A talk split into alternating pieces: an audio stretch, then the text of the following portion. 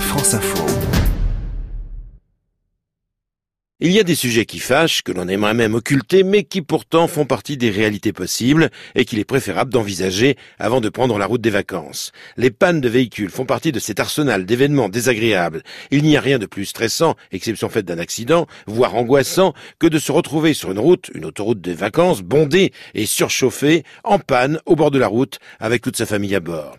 Que faut-il faire? Quelle attitude adopter lorsque son véhicule est immobilisé? La réponse d'Alexis Merkling de la Fédération française de l'assurance. Sur autoroute, évidemment, on se rabat euh, sur la bande d'arrêt d'urgence, le plus à droite possible.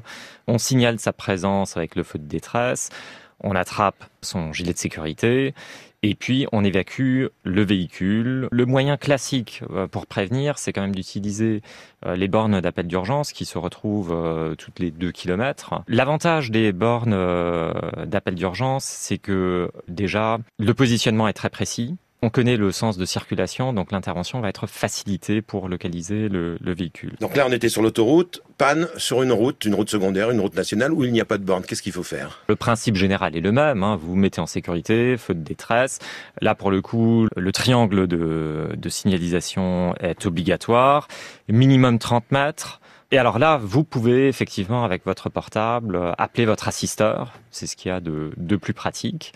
Panne à l'étranger. Qu'est-ce qu'il faut faire dans ces cas-là?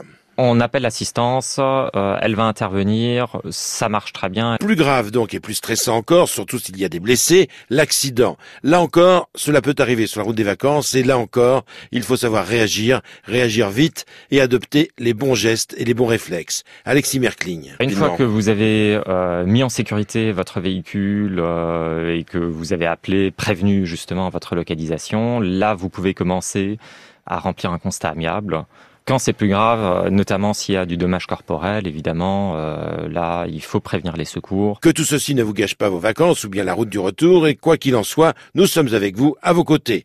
Une chronique et des conseils à retrouver sur notre site internet franceinfo.fr, chronique Loto.